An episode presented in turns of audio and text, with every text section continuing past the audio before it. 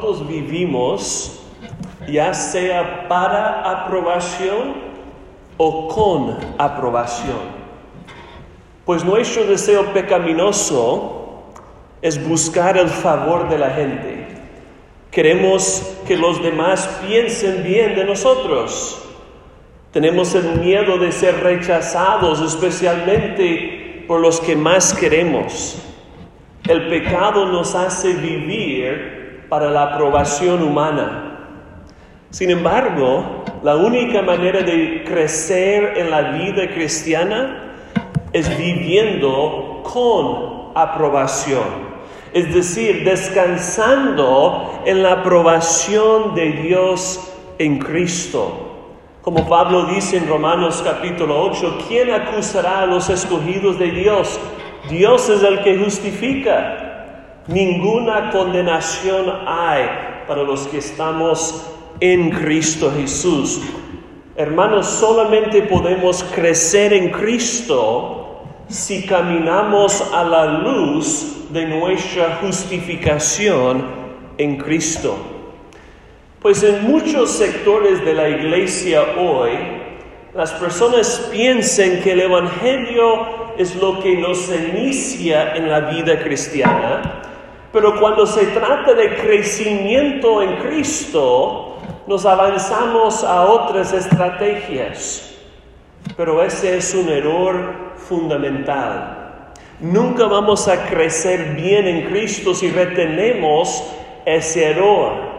Mi meta hoy es convencerte de que el Evangelio de justificación gratuita en Cristo no es solo un hotel en el cual pasamos unos días de la vida cristiana, sino que es una casa en la cual vivimos todos los días. El Evangelio no es solo los cables para arrancar la vida cristiana, sino que es el motor que hace que continúe y crezca. Acuérdense de que estamos en una serie sobre la santificación progresiva. Queremos aprender a crecer más y más en la semejanza de Cristo. La santificación es un proceso de crecimiento gradual, poco a poco, para ser más como Cristo. La justificación, por el otro lado, es un evento, es un veredicto legal de absolución una vez para siempre. Entonces tal vez tú estás pensando, pastor, ¿por qué vamos a hablar de la justificación en una serie sobre la santificación progresiva.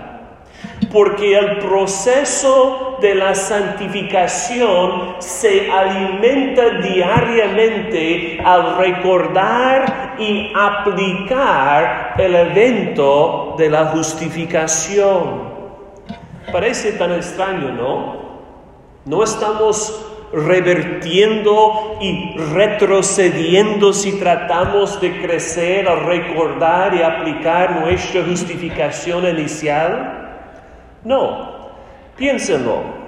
Un pasajero de bus o un pasajero de tren tiene que mostrar su boleto cuando ya está en el bus para verificar que tiene el derecho de estar ahí.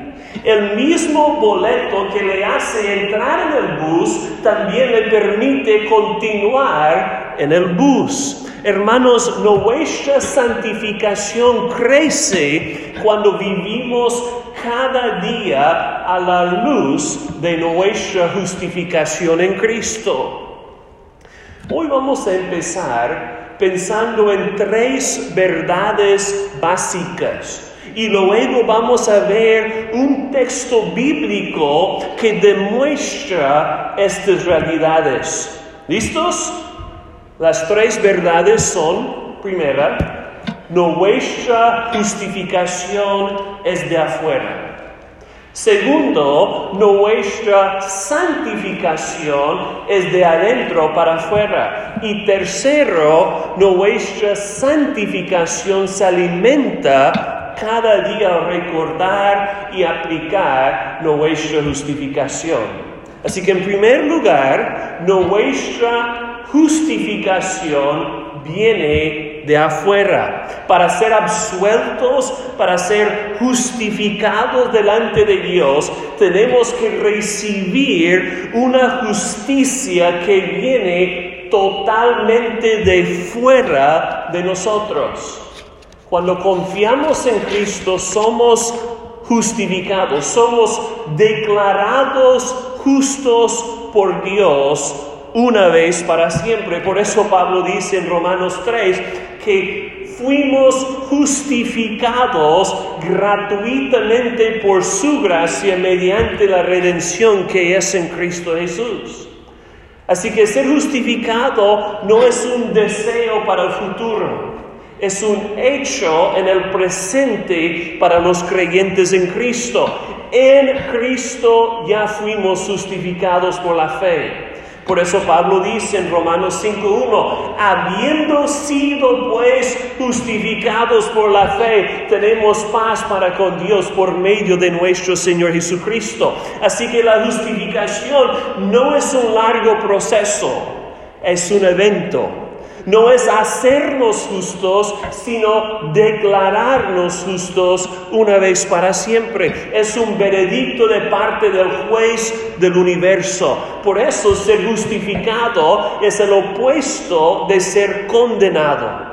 En Cristo somos absueltos ante el tribunal de Dios. Martín Lutero entendió que como creyentes en Cristo somos simuljustes et pecador. Esa es la frase que él usaba. Simuljustes et pecador. Simultáneamente justos y pecadores. Aunque seguimos pecando en nuestras vidas diarias, nosotros fuimos contados justos por medio de la fe en Cristo.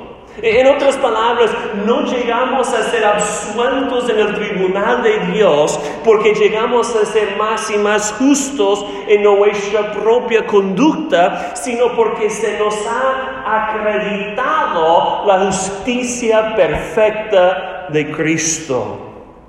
Por eso Pablo dice en Romanos 5, como por la transgresión de uno, Adán, vino la condenación a todos los hombres, de la misma manera, por la justicia de uno, Cristo, vino a todos la justificación de la vida.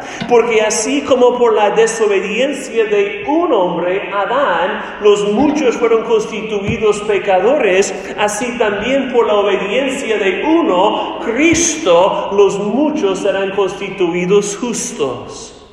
Así que Romanos 5 enseña claramente que solo por la obediencia perfecta de Cristo hemos sido justificados delante de Dios.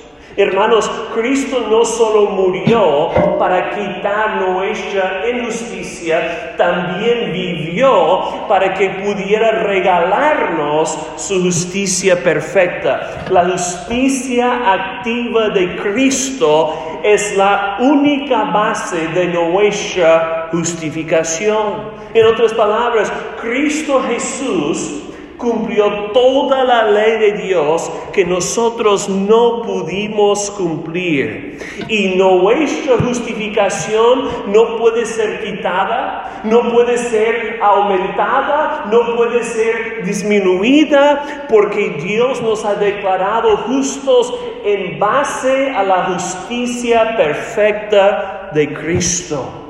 Es por eso, hermanos, que nuestra justificación no está basada en nuestras propias obras, sino en la obra de Cristo a nuestro favor. Piénsenlo.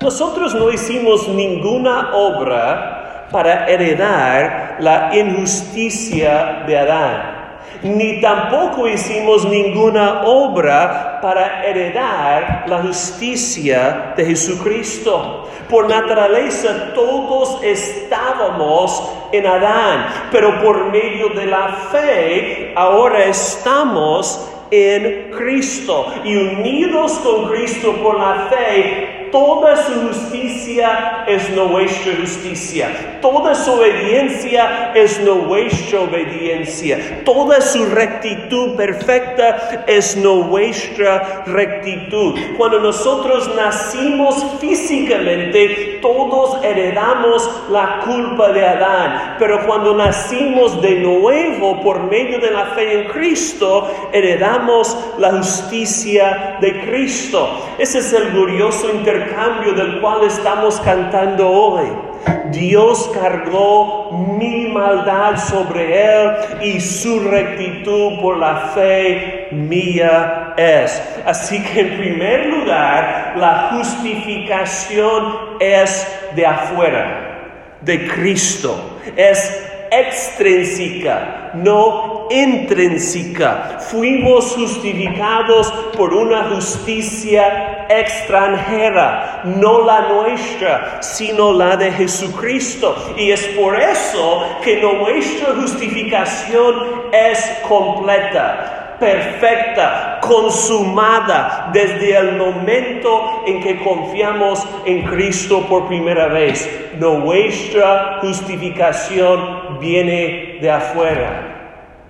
En segundo lugar, nuestra santificación es de adentro para afuera. La justificación tiene que ver con nuestro estatus legal delante de Dios, pero la santificación tiene que ver con nuestra santidad personal, con nuestro andar diario. Y hermanos, el crecimiento en Cristo tiene que suceder dentro de nosotros para que pueda manifestarse a través de nosotros. En otras palabras, no podemos fortalecer nuestra santificación solo por saber las reglas de Dios.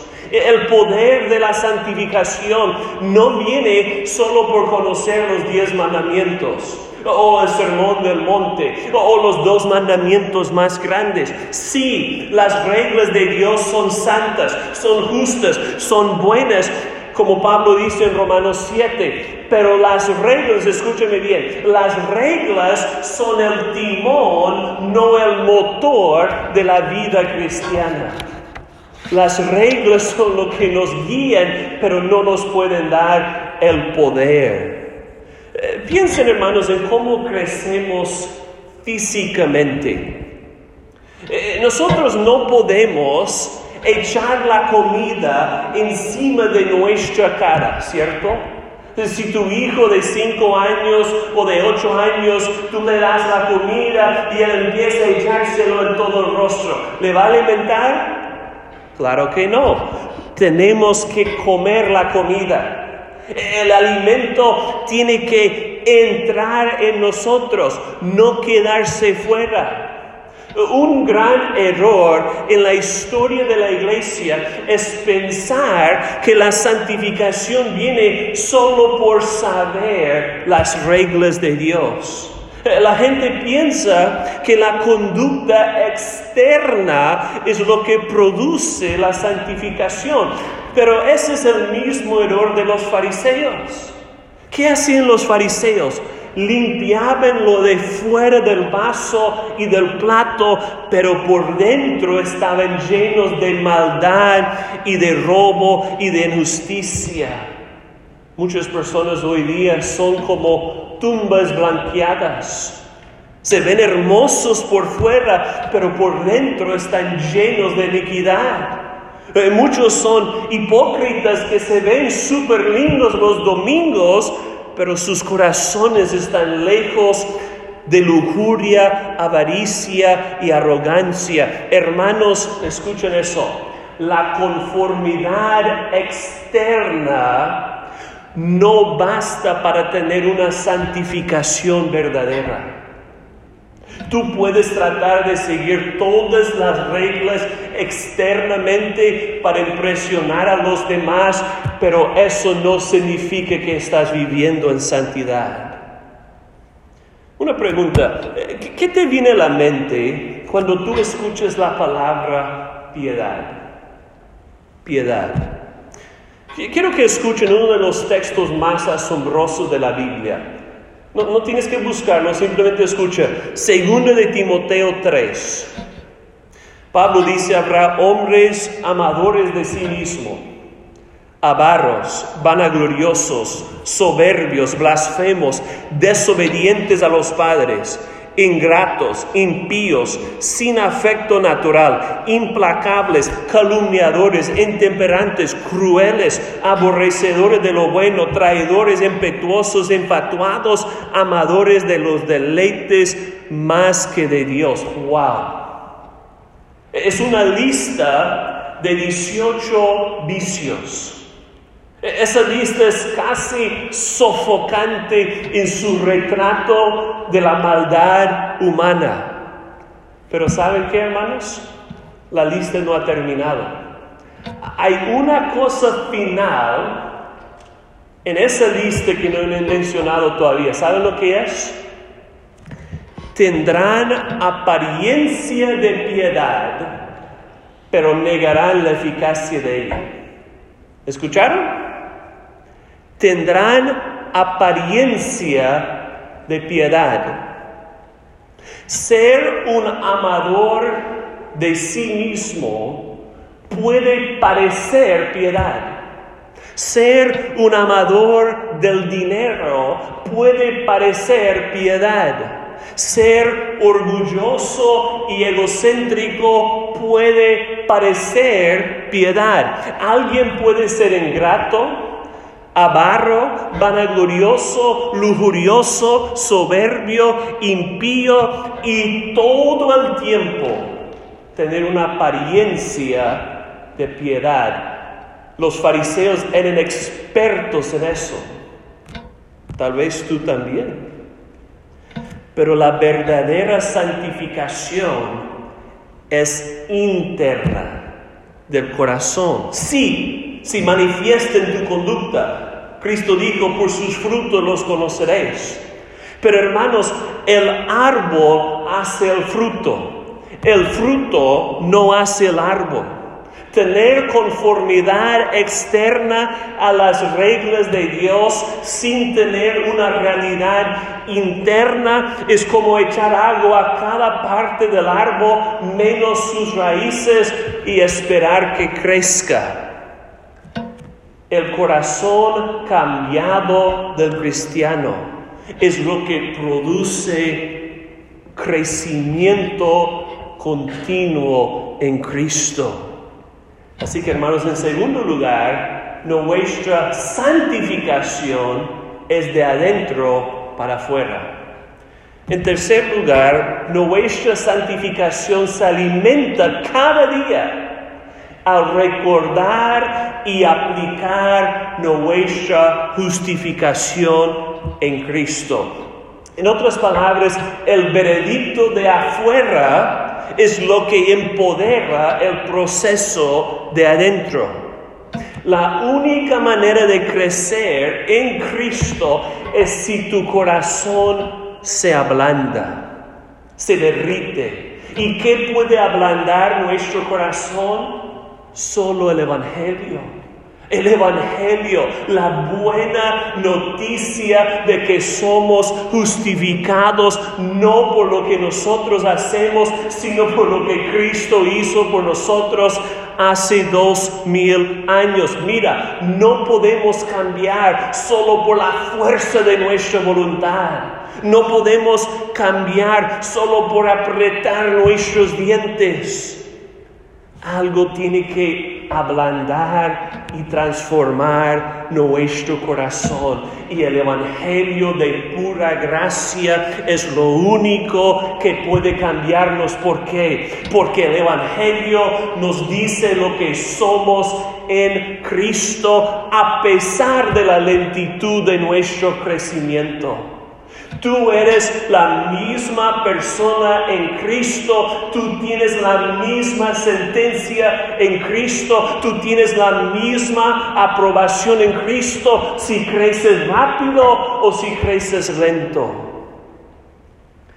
Todos solemos pensar que la manera de cambiar es por regaño. y corrección y exhortación. Eso es natural al corazón caído. Y, obvio, es importante a veces ser exhortados, es importante a veces ser regañados y corregidos, pero nunca vamos a hacer caso a las exhortaciones bíblicas si primero no estamos convencidos de que somos aceptados y aprobados únicamente en Cristo. Una pregunta, ¿tú crees que Dios te acepta 100% solo por lo que Cristo hizo por ti? ¿O de pronto tú estás pensando que Dios te aprueba porque eres una buena persona? ¿O porque vienes a la iglesia cada ocho días? ¿O porque das tu diezmo? ¿O porque ores cada noche antes de dormir?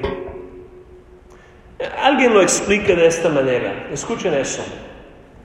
Mucho que hemos interpretado como un defecto de santificación en los cristianos es en realidad el resultado de perder el equilibrio en cuanto a la justificación. Los cristianos ya no están seguros de que Dios los ama y acepta en Jesús, aparte de sus logros espirituales en el presente. Por eso son personas radicalmente inseguras en su subconsciencia. Una pregunta, ¿eso te describe a ti? ¿Tú eres una persona insegura en tu subconsciencia porque no estás descansando en la aprobación que Dios te ha dado en Cristo? Hermanos, esa necesidad de regresar una y otra vez a nuestra aprobación en Cristo tiene que ser enfatizado tanto porque porque el pecado nos hace pensar lo opuesto. Nuestro corazón tiende a evaluar nuestra justificación a la luz de nuestro progreso en la santificación. En otras palabras, pensamos que Dios nos ama más cuando obedecemos y que Dios nos ama menos cuando desobedecemos. Pensamos que Dios nos acepta más cuando tratamos de hacer su voluntad y Dios nos acepta menos cuando no hacemos su voluntad. Pero eso es falso. Solo podemos crecer en Cristo cuando creemos de todo corazón que nuestra aprobación delante de Dios fue lograda completamente hace dos mil años. Dios nos aprueba no por lo que nosotros hacemos, sino por lo que Cristo hizo. El Señor nos acepta plenamente no por nuestra propia obediencia, sino únicamente por la obediencia perfecta de Cristo. Alguien puede decir amén si quiere. Hermanos, Lutero define la santificación progresiva como esa doctrina de piedad que es causada por la justificación del corazón. Uno de los puritanos decía, cuanto más libre el Evangelio, más santificador. Y cuanto más se recibe como una doctrina de gracia, más será una doctrina de piedad. El teólogo holandés Herman Bavinck decía que la fe genuina es un conocimiento práctico de la gracia que Dios ha revelado en Cristo, una confianza de corazón que Dios ha perdonado todos nuestros pecados y nos ha aceptado como sus hijos. Por eso, dice Bavinck, la fe no solo se necesita al principio en la justificación, sino que la fe tiene que acompañar al cristiano durante toda su vida y juega un papel permanente y irreemplazable en la santificación. ¿Entendieron? La fe en Cristo no es solo para comenzar la vida cristiana, es para toda la vida. Otro pastor dice, el corazón de la santificación es la vida que se alimenta de la justificación. Tú dices, pastor, pero esos son teólogos. ¿Qué dice la palabra de Dios? Gracias por preguntar. Porque nuestra autoridad máxima y final no es lo que dicen los teólogos, es la palabra escrita de Dios. Y un ejemplo excelente de lo que estamos hablando hoy, de cómo el Evangelio debe transformarnos, es Gálatas capítulo 2. Yo sé que ya lo leímos, pero yo, yo quiero que miren otra vez lo que la palabra dice en Gálatas 2. Vamos a comenzar leyendo en el versículo 11. solo para refrescar nuestra memoria, porque muchas veces lo leemos rápido y ya en cinco minutos se nos olvida. Gálatas 2.16. Pero cuando Pedro vino a Antioquía, le resistí cara a cara porque era de condenar, es decir, era culpable. Pues antes que viniesen algunos de parte de Jacobo, él comía con los gentiles, pero después que vinieron, se retraía y se apartaba porque tenía miedo de los de la circuncisión, los judaizantes. Y en su simulación participaban también los otros judíos de tal manera que aún Bernabé fue también arrastrado por la hipocresía de ellos. Pero Pablo dice, cuando vi que no andaban rectamente conforme a la verdad del Evangelio, dije a Pedro delante de todos, si tú, siendo judío, vives como los gentiles y no como judío, ¿por qué obligas a los gentiles a judaizar? Nosotros somos judíos de nacimiento y no pecadores de entre los gentiles, sabiendo que el hombre no es justificado por las obras de la ley, sino por la fe de Jesucristo. Nosotros también hemos creído en Jesucristo para ser justificados por la fe de Cristo y no por las obras de la ley, por cuanto por las obras de la ley nadie será justificado. Hermanos, ese es uno de los episodios más tensos y dramáticos en todo el Nuevo Testamento. Hay dos apóstoles de Jesucristo cara a cara en conflicto abierto. La escena ha cambiado de Jerusalén, la capital del judaísmo, y ahora estamos en Antioquía, la principal ciudad de Siria, donde comenzó la misión a los gentiles y donde los seguidores de Jesús primero fueron llamados cristianos. Piensen en el contexto, cuando Pablo había visitado hace poco la ciudad de Jerusalén, el apóstol Pedro le dio la diestra de compañerismo, aprobó su ministerio apostólico. Pero ¿cómo han cambiado las cosas? Porque cuando Pedro visitó Antioquía, Pablo tuvo que resistirle cara a cara en frente de todos. Piénsalo, hermanos. Tanto Pablo como Pedro eran cristianos fieles. Ambos eran apóstoles, ambos habían sido escogidos, llamados y enviados por el Señor Jesucristo como sus mensajeros oficiales. Ambos habían sido honrados en la iglesia por su buen liderazgo. Ambos habían sido usados por Dios en gran manera para predicar el Evangelio de Jesucristo. Y, de paso, se, se, divide todo el libro de Hechos. La primera mitad es el ministerio del apóstol Pablo y la segunda mitad es el ministerio del apóstol Pablo. Pero Pablo tiene que corregir públicamente a Pedro. ¿Qué está pasando aquí? Pues el apóstol Pedro había subido a Antioquía donde Pablo y Bernabé estaban predicando el Evangelio a una iglesia establecida. Esa iglesia consistía de cristianos judíos y gentiles en la misma congregación. La iglesia no estaba dividida por raza. No había una iglesia judía y otra iglesia gentil. Era la misma iglesia. ¿Por qué? Porque Cristo murió para unir en la misma comunidad a los que antes eran enemigos. Sin embargo, a pesar de todo esto, el apóstol Pedro había dejado de asociarse y comer con los cristianos gentiles. Solo estuvo dispuesto a comer y estar con los judíos. Y su error fue tan grave que convenció hasta Bernabé a acompañarlo en su hipocresía.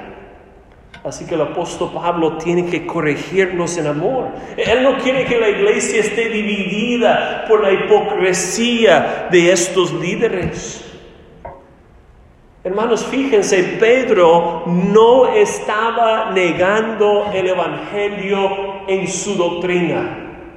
Su enseñanza no había cambiado.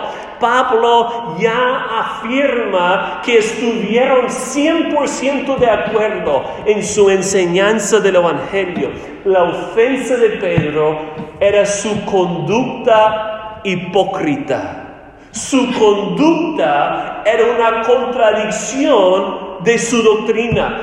Pedro estaba negando con su vida lo que estaba afirmando con sus labios.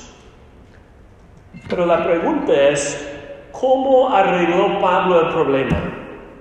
¿Cómo preservó la unidad de la iglesia? ¿Cómo corrigió ese defecto en la santificación de Pedro? Hablando de la doctrina de la justificación. Pedro le dice, Pablo le dice a Pedro, nosotros sabemos que el hombre no es justificado por las obras de la ley, sino por la fe en Jesucristo. Nosotros hemos creído en Jesucristo para ser justificado por la fe en Cristo, no por las obras de la ley. Sabemos por las obras de la ley que nadie será justificado. Pedro, tú no estás viviendo a la luz de tu justificación en Cristo. Por eso Pablo le dijo a Bernabé y a Pedro que no estaban caminando conforme a la verdad del Evangelio. Hermanos, Pablo entendía que el Evangelio no es solo la rampa que se usa para meterse en la carretera de la vida cristiana. El Evangelio es toda la carretera. Pero yo creo que la clave para entender ese conflicto está en el versículo 12. En el versículo 12 dice, tenía miedo de los de la circuncisión.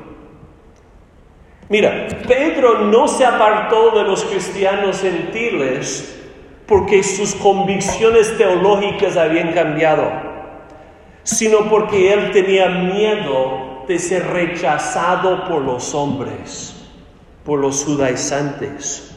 Nosotros sabemos de Hechos capítulo 10 que Dios ya le había dado una visión a Pedro tres veces, convenciéndole de que estaba bien comer con los gentiles y que todas las comidas son limpias. Pero Pedro permitió que una diferencia cultural fuera más valiosa que la verdad del Evangelio y la unidad de la iglesia.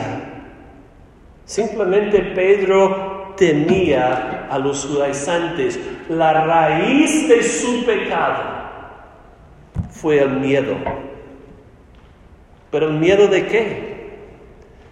Pedro tenía miedo de perder la aprobación de los judaizantes.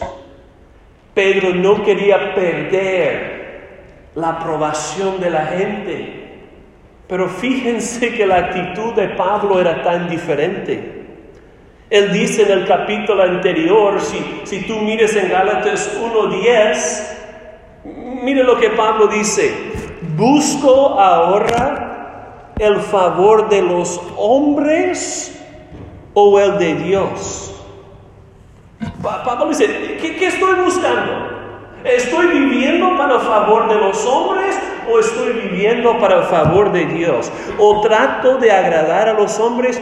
Pablo dice, si todavía agradara a los hombres, no sería siervo de Cristo. ¿Escucharon? Si todavía agradara a los hombres, no sería siervo de Cristo. Pablo no estaba viviendo para la aprobación humana, pero Pedro sí. Y por eso Pablo tuvo que corregirlo. Escúcheme bien.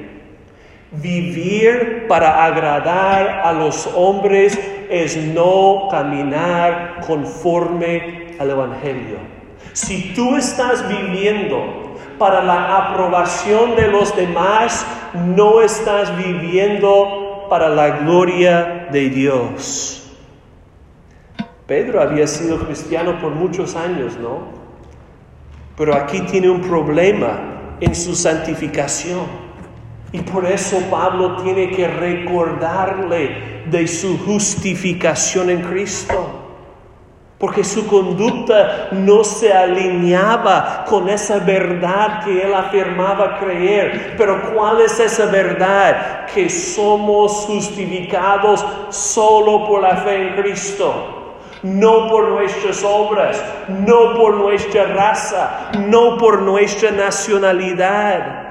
Dios no nos acepta por ser buenas personas. Dios no nos aprueba porque venimos de cierto país o de cierto pueblo o de cierta región. Dios nos acepta únicamente por estar en Cristo por la fe.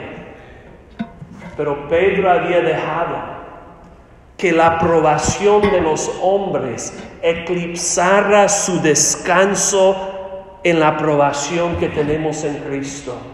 Pedro se había olvidado de que si Dios nos aprueba, no importa quién nos acusa. Si Dios nos justifica, no importa quién nos condena. Si Dios nos acepta, no importa quién nos rechaza. ¿Saben qué, hermanos? La mayoría de la gente vive toda su vida buscando la aprobación de los demás. Quieren ser aprobados por su mamá o por su papá. Quieren ser aprobados por sus amigos, quieren ser aprobados por sus compañeros en el trabajo, quieren ser aprobados por su marido o por su esposa, quieren ser aprobados por sus hijos. Y cuando nosotros buscamos la aprobación de los demás y no nos aprueben, ¿qué sucede? Somos destrozados. Volvemos a la casa con una nueve en el examen, mostrando a nuestra mamá, mira lo que sacamos. Y ella dice, ¿por qué no sacaste un 10? Regresamos del partido, papá, papá, metí un gol hoy. ¿Y por qué te comiste los otros tres? La chica busca la aprobación de su novio y luego le deja rompiendo su corazón. Buscamos la aprobación de otros cristianos en la iglesia y luego se enfríen y se alejan de nosotros. Y obvio, es normal. Es normal sentirnos tristes cuando alguien nos rechaza, pero cuando estamos destruidos, cuando estamos destrozados, es porque hemos convertido a la aprobación humana en nuestro ídolo, nuestro Dios funcional, es idolatría cuando nosotros anhelamos la aprobación de los hombres en vez de descansar en la aprobación de Dios en Cristo. El temor de los hombres es lo que ahoga nuestro corazón cuando perdemos de vista nuestra justificación en Cristo. Todos solemos pensar que nosotros somos lo que los demás piensen de nosotros. Y cuando ellos nos critiquen o nos rechacen o nos insulten, nuestra identidad es destrozada. Es por eso, hermanos, que tenemos que recordar nuestra aprobación en Cristo todos los días. Porque la doctrina de la justificación nos libra no solo del juicio de Dios en el futuro, sino también del juicio de los hombres en el presente. La opinión de los demás no tiene que destrozarnos si nosotros estamos seguros en nuestra identidad en Cristo. Si no estamos descansando en Cristo, Nuestras vidas van a estar saturadas con el temor de los hombres. Vamos a estar paralizados con afán porque tenemos miedo de que nuestro ídolo nos va a condenar si lo fallamos. Tenemos miedo de fallar en el trabajo de no impresionar a esa persona, de perder la clase, de perder la novia. ¿Por qué? Porque nosotros tratamos el Evangelio como el encendedor, pero no como el sustentador de la vida cristiana. No estamos caminando conforme al Evangelio. Sí, lo profesamos con nuestros labios, pero no ha profundizado en nuestro corazón. No hemos permitido que nuestra justificación en Cristo destruya nuestro deseo por la justificación humana. Hermanos, es insensato cuando miramos a nuestro trabajo o a nuestra novia o a nuestra mamá o a nuestra cuenta bancaria o a nuestro conocimiento bíblico como dioses para justificarnos, para hacernos sentir que somos aprobados. Quiero que cada uno se examine. ¿Tú estás viviendo para la aprobación de tu mamá o estás descansando en la aprobación de Dios en Cristo? ¿Estás viviendo para ser justificado por tu novia o por tu novio o estás confiando en la justificación de Dios? ¿Estás viviendo para agradar a tu marido o para agradar a tu esposa o estás disfrutando del agrado de Dios en Cristo? ¿Estás viviendo para agradar a tu jefe o a tus amigos o te estás deleitando en el favor de Dios en Cristo?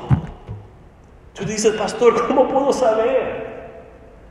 Una manera de saber para quién vives es si tú estás dispuesto a decir no a los demás.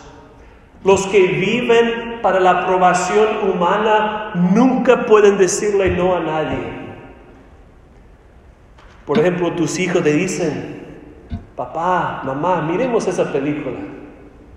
Tú sabes que la película no es buena, pero tú no quieres perder la aprobación de tus hijos, así que tú le dices, bueno, miremosla.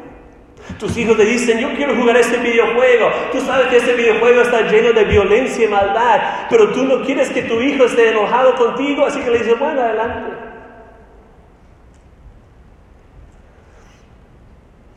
Tú sabes que tu novio te dice, mira, ya es tiempo, nos queremos, ya llevamos unos meses juntos, tengamos relaciones. Y tú sabes que el sexo entre el matrimonio es pecado, pero tú no quieres perder a tu novio, así que lo haces. Alguien te llama y te dice, bueno, necesito que vengas a ayudarme con un trabajillo esta noche. Y tú sabes que no has pasado tiempo con tu familia toda la semana, pero tú no quieres perder la aprobación de tu amigo, así que dejas a tu familia y vas a trabajar cuando no debes. Tu jefe te dice, yo necesito que trabaje los domingos por los próximos dos meses. Y tú sabes que necesitas ir a la iglesia los domingos, pero no quieres perder la aprobación de tu jefe o posiblemente perder el trabajo, así que le dices que sí. Cuando tú no puedes decir no a nadie, incluso cuando es pecado, es porque tú estás viviendo para la aprobación de los hombres. Y si tú te das cuenta de que estás viviendo para agradar a los hombres y no para agradar a Dios, necesitas arrepentirte.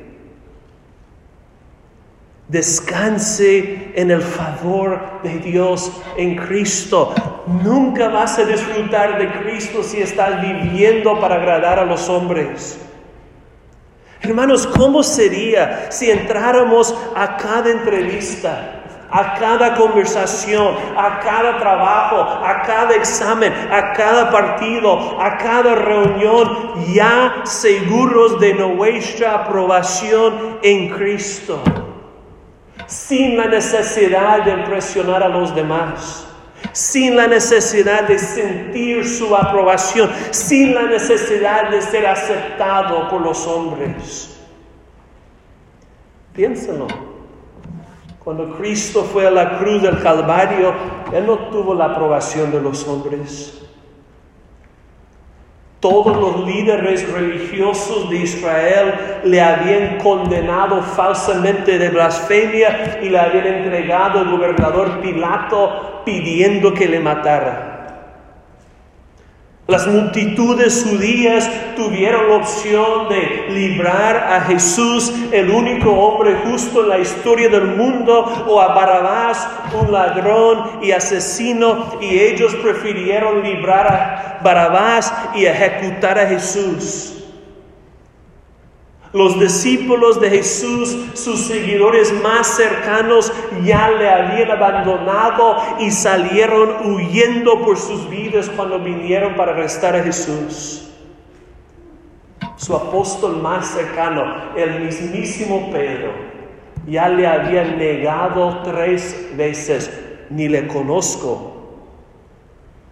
Hermanos, en la cruz, todos los hombres le habían abandonado a Jesús no tuvo ninguna aprobación humana. Y por encima de todo eso, Dios Padre cargó toda nuestra maldad sobre él y le dio la espalda, condenándole por todas nuestras iniquidades, de tal manera que Cristo exclamó, Dios mío, Dios mío, ¿por qué me has desamparado?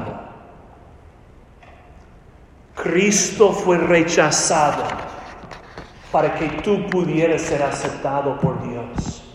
Cristo fue condenado en la cruz para que tú pudieras ser justificado una vez para siempre. Y lo único que tú tienes que hacer es recibir toda su aprobación con las manos vacías de la fe. Así que cuando tú te sientes rechazado por los demás, Acuérdate de la cruz de Cristo.